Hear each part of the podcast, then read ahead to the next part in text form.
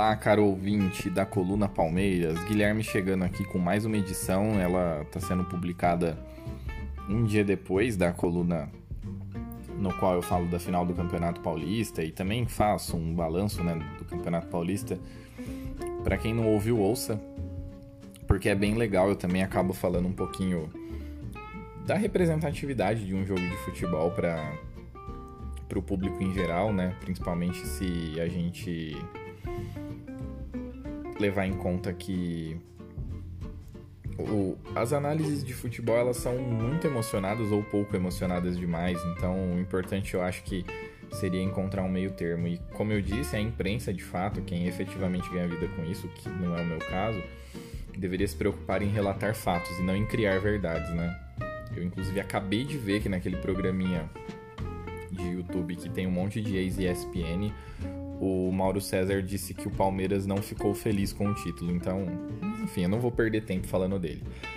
Essa coluna, dá para dizer que ela é especial, porque nela eu vou falar do Campeonato Brasileiro, mas além de fazer um preview, né, falar sobre as expectativas do Palmeiras nessa competição, é, eu vou falar um pouquinho a respeito do Campeonato Brasileiro em si, que é uma competição muito importante para o Palmeiras e onde o Palmeiras é muito importante para a competição.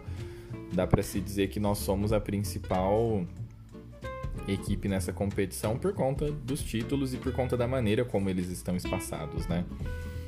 É, o Palmeiras, para quem não sabe, é deca campeão brasileiro tem algumas pessoas que tentam criar polêmica dizendo que na verdade o Palmeiras tem apenas seis, seis títulos, mas não, não tem apenas seis títulos. As competições que tinham alcunha de campeonatos brasileiros antes foram reconhecidos tardiamente pela CBF por uma questão é, muitas vezes política, de que o campeonato brasileiro de fato ele foi criado de uma maneira é, que envolvia o regime político da época, tanto que ele tem fórmulas de disputa muito confusas, tinha rebaixamento e acesso dentro do mesmo campeonato, é uma loucura. Principalmente quando é, no começo da década de 80 o campeonato brasileiro era uma loucura. E então cabe pontuar que o Palmeiras foi campeão nos anos de 1960, 67 duas vezes. E o motivo pelo qual o Palmeiras foi campeão 67 duas vezes é que a organização da competição nacional, que coroava o grande campeão nacional e que inclusive era o que servia para apontar o representante brasileiro para a Libertadores, estava mudando de administração. Então houve, houve essa esse esse ano onde nós tivemos dois campeonatos brasileiros, digamos assim. E daí o Palmeiras ganhou os dois porque tinha um excelente time, a gente está falando da academia, né? Então, retomando. Depois de, dos dois títulos de 67, tem 69, 72, 73. Acaba a academia, vem jejum. Aí ganhamos novamente em 93, 94 e os dois mais recentes de 2016 e 2018. É, os de 93 e 94, o técnico era o Vanderlei Luxemburgo, o atual técnico. E dava início à era Parmalat, né, que durou até o fim do, dos anos 90, comecinho dos anos 2000, que para pessoas que têm aí 20 muitos anos, 30, provavelmente se lembram alguma coisa disso. É, o Campeonato Brasileiro hoje ele tem uma fórmula de disputa mais sólida, que são os pontos corridos, né? E nós temos o nós temos um formato de de competição muito simples e é turno e retorno, todos se enfrentam dentro e fora de campo. É, para quem não, não é, talvez ouça isso fora de tempo, eu acho que não, não faz muito sentido porque acaba só tendo necessidade. Esse programa só faz sentido se ele for ouvido pontualmente, mas a gente está no meio da pandemia do novo coronavírus, então os jogos a princípio sem torcida. O que não, na minha opinião, não reduz a importância do fator casa por vários motivos e eu acho que até caberia uma discussão específica sobre o fator casa, mas não cabe aqui nessa coluna para ela não ficar grande. E o Campeonato Brasileiro já começou. Eu tô gravando essa coluna no dia 11 de agosto. O Palmeiras não jogou devido à final do Campeonato Paulista e vai estrear é, agora, né, nessa quarta-feira contra o Fluminense. De desfalque, a gente deve ter o Gabriel Veron, que já está desfalcado, e o Felipe Melo. É, antes de eu falar um pouco das expectativas para o Palmeiras nesse Campeonato Brasileiro, eu gostaria de citar que nos últimos anos o Palmeiras vem sendo a grande força do Campeonato Brasileiro, né? Desde que o Paulo Nobre conseguiu colocar o Palmeiras em num, num rumo melhor, né? Depois de o Palmeiras flertar com falência, digamos. Apesar, apesar de clubes brasileiros não falirem efetivamente, principalmente clubes de grandeza muito muito acentuada, é, a situação em 2014 do Palmeiras ela era de possível é, não funcionamento devido à falta de dinheiro para coisas simples, como manter a estrutura do clube social, pagar funcionários, e daí a gente não está falando de jogadores que ganham muito, a gente está falando de funcionário mesmo. E teve aquela questão que o Paulo Nobre emprestou dinheiro para o Palmeiras, e, e aí o Palmeiras conseguiu sanear as contas. Depois veio o patrocínio da Crefisa, que é sempre importante ressaltar que o Palmeiras em 2014 não tinha patrocínio. Então, naquele momento, o patrocínio da Crefisa, apesar de ser grande, era bem menor do que é hoje e não transformou o Palmeiras num time rico. Acontece que o Palmeiras passou a ter contas equilibradas e um patrocínio. É... Então, é, naquele ano as coisas. O Palmeiras vinha bem no Campeonato Brasileiro, mas não tão bem. Daí teve a lesão do Gabriel, que hoje está no, no Corinthians que naquele time era um jogador bastante importante. O Dudu ainda não tinha se consolidado, tinha muita dificuldade em entender quem eram os caras do elenco e tal. O Barrios tinha problemas com lesão também, apesar de ter sido importante naquele ano de 2015, especialmente na Copa do Brasil. O Palmeiras tropeçou muito no Campeonato Brasileiro e fez uma campanha média. Porém, em 2016 já consegue ser campeão com uma campanha muito boa, com o Cuca de técnico, quebrou esse jejum, né, que desde 94 não, não conseguia vencer. Aí em 2017 foi vice-campeão com contra o sendo naque, que naquele ano o campeão foi o Corinthians, naquele primeiro turno maluco onde o Corinthians ganhou de todo mundo. E no segundo turno a gente chegou bem perto de, de alcançar o Corinthians. Teve uma série de problemas, o Cuca tinha saído, voltou, a gente terminou o campeonato com o Alberto Valentim. Teve um jogo em Itaquera que foi um 3 a 2 bastante é, empolgante, que infelizmente o Palmeiras perdeu, que se ganha talvez tivesse conseguido é, colocar ainda mais pressão no Corinthians e quem sabe conseguir uma virada épica. E daí para 2018, mais uma vez conseguimos nos sagrar campeão com um time muito interessante, um elenco grande e onde o Palmeiras estava, não estava focando em competições, então conseguiu jogar Copa do Brasil, Libertadores, caindo nos dois na semifinal, né, pro Cruzeiro e pro Boca, mas conseguiu ser campeão brasileiro com uma certa tranquilidade, eu diria, fazendo também um bom número de pontos. E em 2019 foi terceiro, foi terceiro colocado, disputando a segunda colocação até a última rodada, que acabou ficando com o Santos, que venceu o Flamengo na última rodada. E o Flamengo nadou de braçada, foi realmente um ano bem atípico. Se o Palmeiras tinha feito uma boa pontuação em 2018, a pontuação do Flamengo em 2019 foi algo realmente inacreditável. Então esse breve relato nos faz é, assim, ter em mente que o Palmeiras é uma das grandes forças do Campeonato Brasileiro no momento. É, tem ficado muito claro, o Lucha deu uma entrevista coletiva de mais ou menos uma hora ontem, dia 10, mais ou menos na hora do almoço respondeu muitas perguntas. E, assim, eu continuo me incomodando muito com as respostas dele. Eu acho que ele demonstra bastante dificuldade em determinadas questões e talvez isso pese bastante. Talvez não, isso certamente vai pesar bastante na disputa do Campeonato Brasileiro. Porém, é, o trabalho pelo qual ele foi chamado para fazer, aparentemente ele está conseguindo fazer. E isso, na minha opinião, é algo muito importante porque por mais que 2018 venha a ser um ano de hiato, 2018, aí, ou 2020, perdão, venha a ser um ano de hiato de grandes títulos, a gente conseguiu vingar 2018 ganhando do Corinthians, né? E isso tem um nível de importância muito maior do que o Campeonato Paulista em si. Se você só olhar a 23ª conquista de Paulistão do Palmeiras na história, é, esse título ele não vai conversar com a importância de que ele efetivamente teve em campo. Para quem é corintiano, por exemplo, é mais ou menos como outros títulos memoráveis. Não tanto quanto o de 70 77, né? 70, sei lá. O Corinthians deu ao lado da Ponte Preta, mas assim, são campeonatos que quando você abre um pouco a história, você vê que tem uma simbologia maior. E assim, na verdade não vai ter decisão de título esse ano propriamente dito, né? Eu me refiro mais à temporada. É, eu entendo que o Palmeiras para a disputa do Campeonato Brasileiro precisaria muito de um jogador que cria do lado para dentro. Eu até citei isso na, na coluna anterior quando eu falo da, da especulação que envolveu o Soteudo e no qual eu sugiro que esse cara poderia ser o Casares. Eu acho que e por que que eu acho que esse cara ele deveria ser o jogador que a gente precisa deveria ser alguém com essa característica. É, o Palmeiras há muito tempo tem tentado encontrar um meia.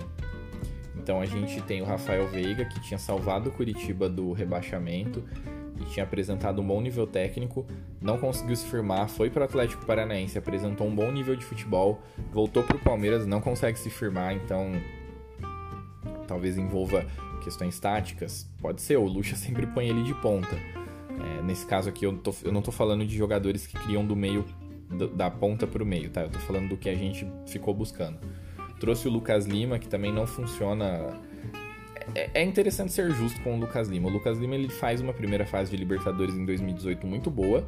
E ele é um, o principal jogador do Palmeiras na conquista do título brasileiro de 2018. Ele tem uma boa regularidade, ele joga bem muitos jogos. Ele foi o jogador que mais jogou por conta dessa questão de o time com os principais nomes estarem, estarem envolvido na, na Libertadores e na Copa do Brasil. E ele conseguiu, ele não foi o craque do Brasileirão, mas ele conseguiu ser um jogador muito importante, talvez, na minha opinião, o mais importante do time que foi campeão.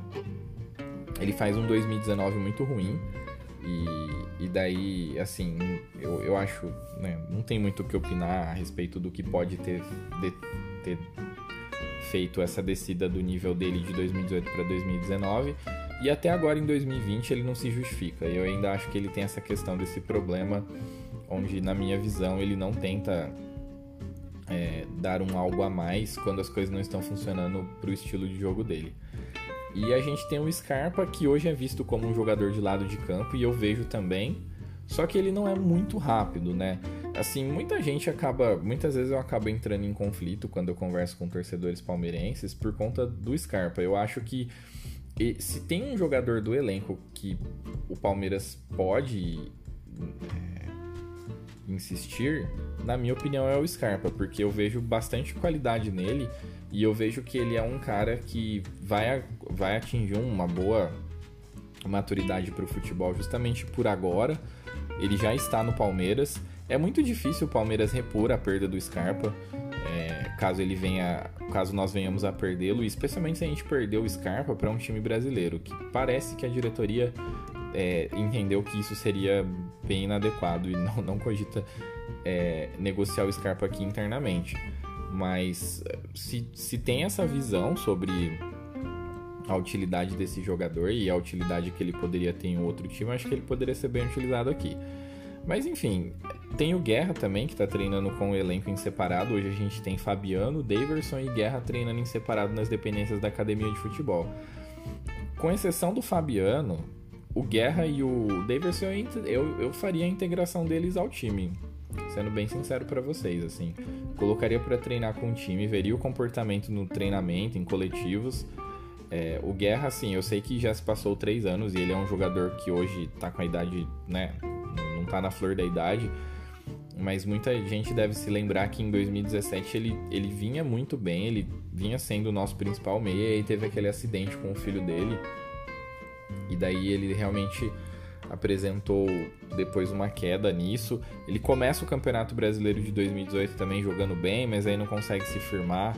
Então talvez para algum esquema de jogo que o Luxemburgo possa vir a desenhar, ele pode vir a ser útil. E a gente não tem centroavante reserva. Então, assim, deixa o Daverson lá. A, a ideia é negociar o Daverson mesmo. É, põe ele para jogar. Eventualmente ele pode entrar em algum jogo. Eu não, eu não acho, pelo que eu vejo, é óbvio que isso é uma percepção, que o elenco repudia o Daverson e que ele poderia vir a causar algum tipo de problema pro elenco. É, então, o Lucha ele é um técnico muito respeitado, tanto que ele critica publicamente jogadores e isso não é de agora.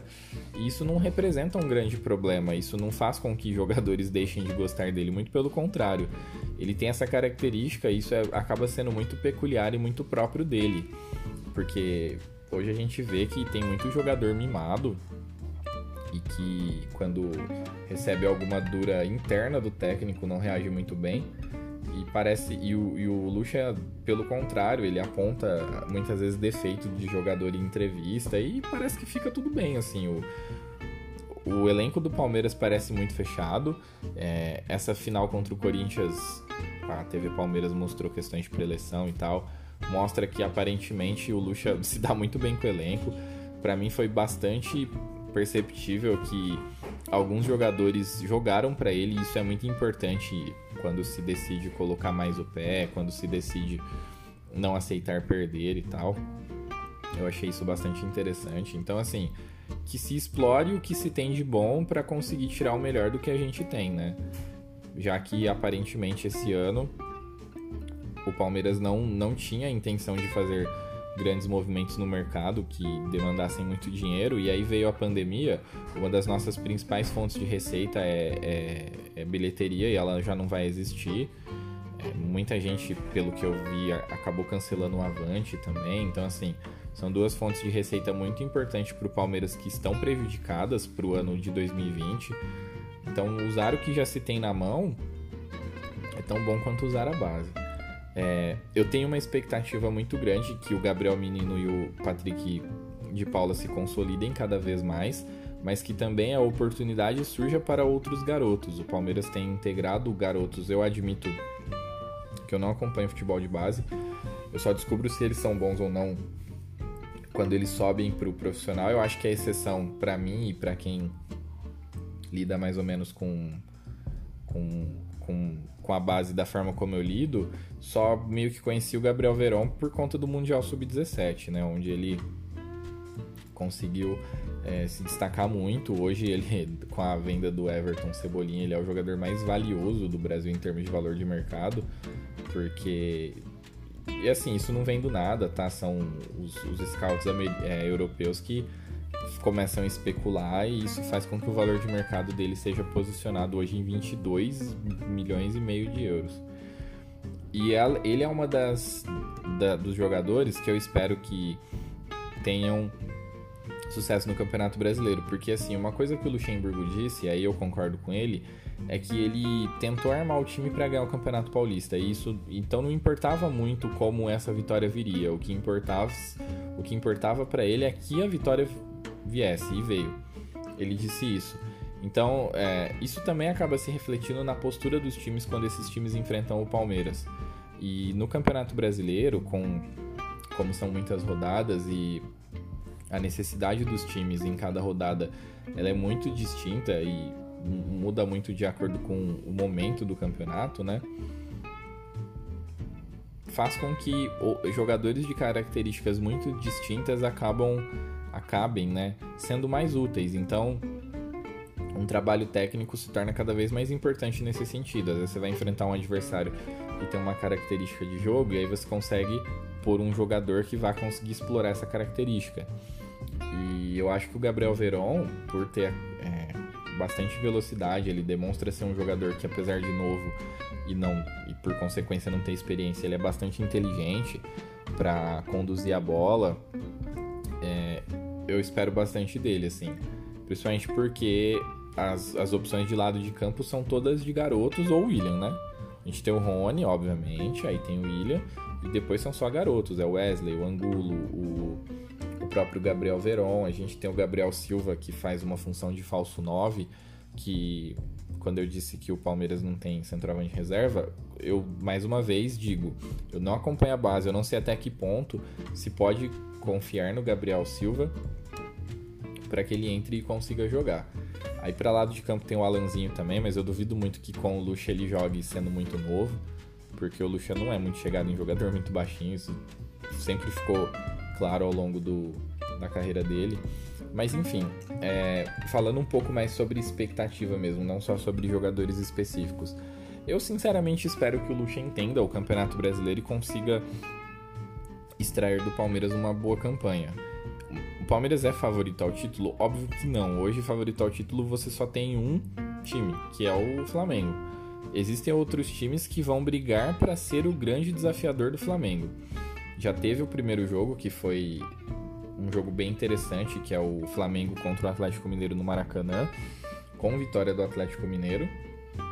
O jogo não foi bom, isso é bem interessante de ser destacado.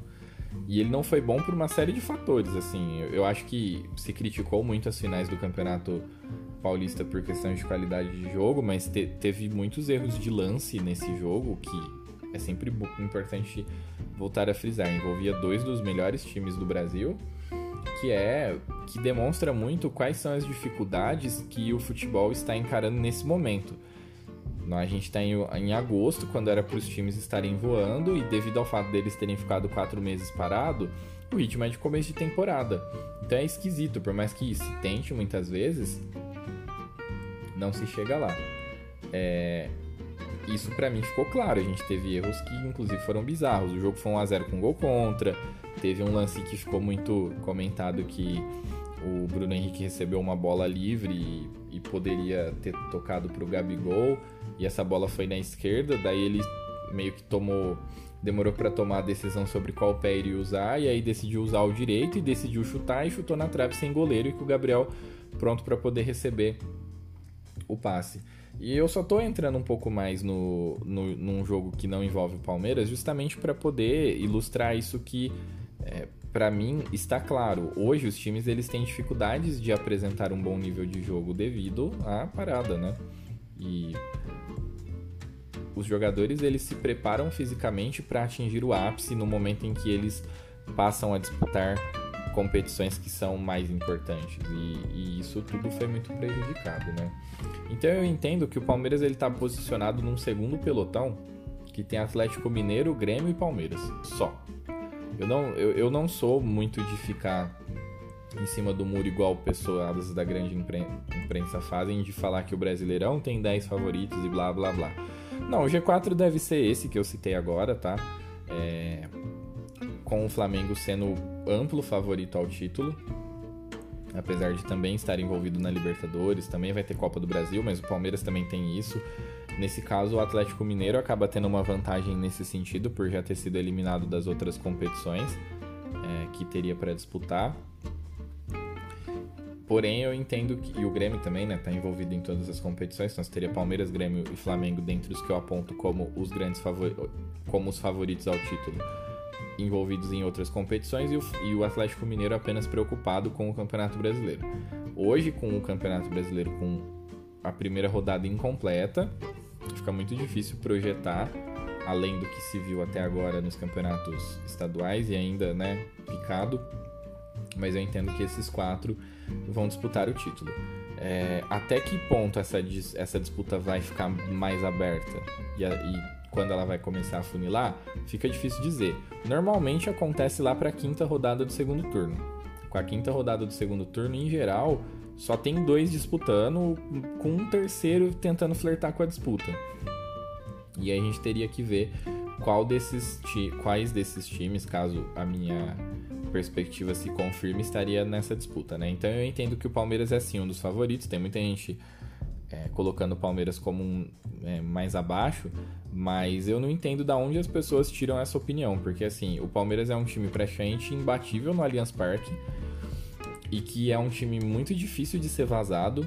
Então, assim, você tem automaticamente todo adversário do Palmeiras vai ter dificuldade de ganhar do Palmeiras no Allianz Parque e dificuldade de conseguir vencer na sua própria casa por estar enfrentando um time de uma defesa que tem níveis de excelência. Então, eu não entendo por que alguns comentaristas não colocam o Palmeiras na disputa e colocam times como o Inter, por exemplo, que eu já vejo abaixo, ou outros times que fizeram um sucesso regional, mas que é, claramente tem menos qualidade no elenco disponível do que esses que eu citei, inclusive o Palmeiras, né? Isso não quer dizer que essas pessoas que deram essas opiniões não tenham lá os seus argumentos. Eu só acho que isso é uma supervalorização de times por desempenhos em campeonatos que são sabidamente mais fracos. Eu acho que isso não é muito justo. Sobre as dificuldades que o Palmeiras vem a ter, principalmente nos momentos mais decisivos, eu acho que isso tudo vai passar pelo surgimento de um, um fato que substitui o Dudu. E eu não estou falando de um jogador, tá? Eu estou falando de um fato. O que vai substituir o Dudu? O que vai substituir o poder de decisão que o Dudu mostrou em jogos que foram muito importantes para o Palmeiras ao longo desses últimos anos no Campeonato Brasileiro e que rendeu dois títulos nos últimos cinco anos? Pode ser um coletivo mais forte, pode ser o Gabriel Veron, pode ser uma identidade de jogo que funcione muito bem contra nossos principais adversários. Então, na minha opinião, tudo aquilo que o Dudu acrescentava, todo esse improviso, tudo que ele compensava dos momentos de dificuldade, precisa ser substituído por um outro fator. Talvez um time que não leve gol, tipo era o, o tal do São Paulo Soberano lá, que eu me lembro de ter um campeonato que eles até o finzinho do campeonato não tinham levado 10 gols.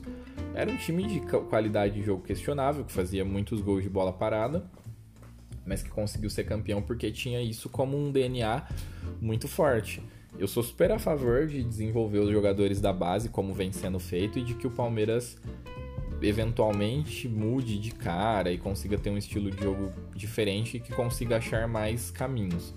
Porém, o futebol é feito para ser vencido, ele é um esporte e caso os caminhos para a vitória passem por um jogo mais pragmático e etc, devido a todo o contexto, inclusive, eu acho que o Lucha pode ir por esse caminho. Hoje o, o Palmeiras cons conseguiria ter um time forte e que é, fosse bastante pragmático e conseguisse chegar muito longe, talvez até o título, fazendo jogos que não são vistosos, mas que rendam, é, rendam resultados bons tanto dentro quanto fora de casa. Então, na minha opinião, é isso. Para o Palmeiras realmente disputar o título, precisa desse fato novo. Um dos favoritos para mim é, não tem como hoje você conversar sobre os favoritos ao título e não pôr o Palmeiras. É, o Grêmio, por uma continuidade de trabalho, apesar deles terem perdido o Everton, e na minha opinião vai pesar bastante, eles estão chamando, estão providenciando uma troca para levar justamente o, o, substituto de mesmo nome que está no São Paulo, aquele canhotinho que era do, do Flamengo fazendo uma troca com o Luciano. O Can se reforçou bastante e tá um tem um técnico que é o atual vice-campeão brasileiro e que consegue jogar muito bem o Campeonato Brasileiro, justamente por se adaptar bastante ao adversário. E o Flamengo, que é o, é o amplo favorito. O Flamengo é o único time que, em relação ao ano passado, ele está claramente melhor. Tem mais alternativas, tem enfim, em termos de, de, qualidade de elenco só melhorou. Tem que ver se o Domenech consegue lidar com o time como o Jorge Jesus eh, lidava, né? Se aquela pegada vai se manter e muitas vezes se ela vai se manter por conta dos jogadores. Às vezes é, se manter no topo é uma é um desafio que não é muito bem encarado por alguns jogadores, por alguns perfis, inclusive, que poderiam vir a atrapalhar a continuidade do, do time do Flamengo. É, porque, realmente, assim, se o Flamengo fizer algo parecido com o que fez no ano passado, fica muito difícil eles perderem o título. A gente precisaria competir com eles ganhando praticamente todo mundo. E isso num campeonato dentro das condições que a gente está vendo, eu acho muito difícil. É, é isso, é difícil por enquanto falar de tática, de, de, né, de como que o Palmeiras deve vir armado. O Luxemburgo já deu a entender que esse time com três volantes ele era para uma situação muito específica para ganhar o Paulistão na marra, então talvez um estilo de jogo diferente venha por aí. Eu acredito que especialmente nos jogos em casa, o Luxo ele podia se inspirar naquele meio-campo do time do Cuca de 2016 que em casa jogava com Moisés Tietchan e Clayton Xavier. E o ataque era do Roger Guedes e, e Gabriel Jesus e era realmente algo muito interessante de se ver. Era um time muito rápido que conseguia é, resolver muito o ataque, independente de estar contra-atacando ou não, conseguia né, penetrar por espaços. Eu acho que um time com Gabriel Menino, Patrick de Paula e, e um meia emularia muito bem isso. E conseguiria fazer com que o Palmeiras ficasse muito em cima de, de dos adversários e, e, explorando bem os, os, os espaços, né? E aí fora de casa, o Ramires se as cinco substituições se mantiverem e o Ramires não conseguir jogar 90 minutos em alta intensidade, essa função que ele faz de box to box, geralmente marcando o volante do jogador adversário ou o meia que faça a saída de bola, ela vai ser muito útil para determinadas situações e tal. Então, assim, alternativa tem, tá? É um time com uma defesa muito forte, com muitos nomes, com muitas possibilidades de formação, com um jogador bem diferenciado que é o Luiz Adriano, o Rony que ele tem uma sequência aqui atuando no Brasil muito boa, precisa, na minha opinião, entrar em forma. Ele aparentemente não está em forma. Ele ficou muito feliz com o título, então essa sensação de pertencimento ao Palmeiras é importante. Ele sente a torcida, ele começa a querer dar um algo mais. Tudo isso faz com que o time possa crescer ao longo do, do, do Campeonato Brasileiro, porque isso vai representar crescer ao longo da temporada. Tudo de progressão que vinha sendo feito é, até a parada por conta da pandemia, foi tudo jogado fora. Tudo começou com a volta do futebol e é tudo agora para o fim de julho. Então a gente está com menos de um mês de futebol. Ou seja, as coisas vão começar a pegar agora, ainda tem muita coisa para ser vista. Então é isso, pessoal. É, essa é a minha expectativa pro, pro Campeonato Brasileiro. Somos uma força muito importante para o Campeonato Brasileiro nesse passado recente. Entendo que o Palmeiras seja um dos favoritos. É, em resumo, é isso. Se você está gostando da coluna Palmeiras, não esquece de indicar para o colega. É, eu tento fazer o trabalho da maneira mais pontual possível. Como vocês podem ver, eu estou conseguindo manter a regularidade das gravações. Eu tenho. É, a gente tem aí agregadores de podcast bastante populares divulgando a coluna Palmeiras. É, eu vou ao, com, aos poucos, eu não sou profissional, não tenho essa pretensão, mas aos poucos eu vou melhorar a qualidade da gravação, eu vou adquirir equipamentos que sejam minimamente melhores para que eu consiga fazer gravações melhores e tal. Vou gravar em ambientes que sejam mais propícios para isso também, para que vocês possam ter um bom programa sobre o Palmeiras, que não fale só de é, sentimento, apesar de a coluna anterior ter focado bastante em sentimento, mas era de uma maneira um pouco mais geral, né? Então é isso, pessoal. Eu espero vocês aí na próxima coluna Palmeiras. Um abraço.